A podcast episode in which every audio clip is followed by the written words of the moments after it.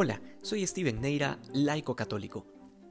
Es importante el detalle de que este es un fragmento que continúa al llamado que veíamos el día de ayer de Jesús a sus discípulos, porque después de haber recibido la gracia del apostolado, el Señor les lleva de vuelta a casa, de vuelta a lo ordinario de la vida, porque aunque ellos ya no son los mismos después de la llamada del Señor, la misión no es fuera del mundo, sino en las profundidades del mismo, en las mismas realidades de donde cada uno ha salido.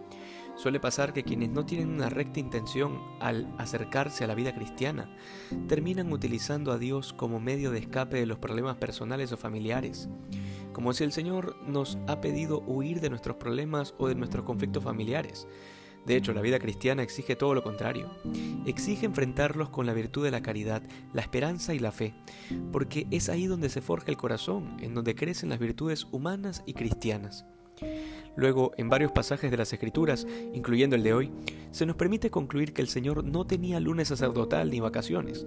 Contrario al consejo de muchos, hoy en día, el Señor no comía bien debido a la intensidad de su trabajo apostólico y como es lógico, si el Maestro se exigía de esa manera, los discípulos debían imitarle.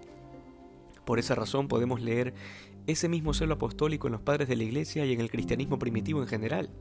Sin embargo, la pregunta de rigor es, ¿qué ha sucedido de aquel tiempo hasta el nuestro? ¿No será que lejos de ser esta la primavera de la Iglesia, como dicen algunos, en realidad estamos viviendo la crisis de fe más grande de toda la historia de la Iglesia? Sea cual sea la situación real detrás de todo esto, el Señor nos invita a escuchar su, a escuchar su voz y asumir la tarea apostólica que hemos recibido, a dejar a abandonar nuestras comodidades para entregarnos verdaderamente a la respuesta que exige ese llamado de Dios.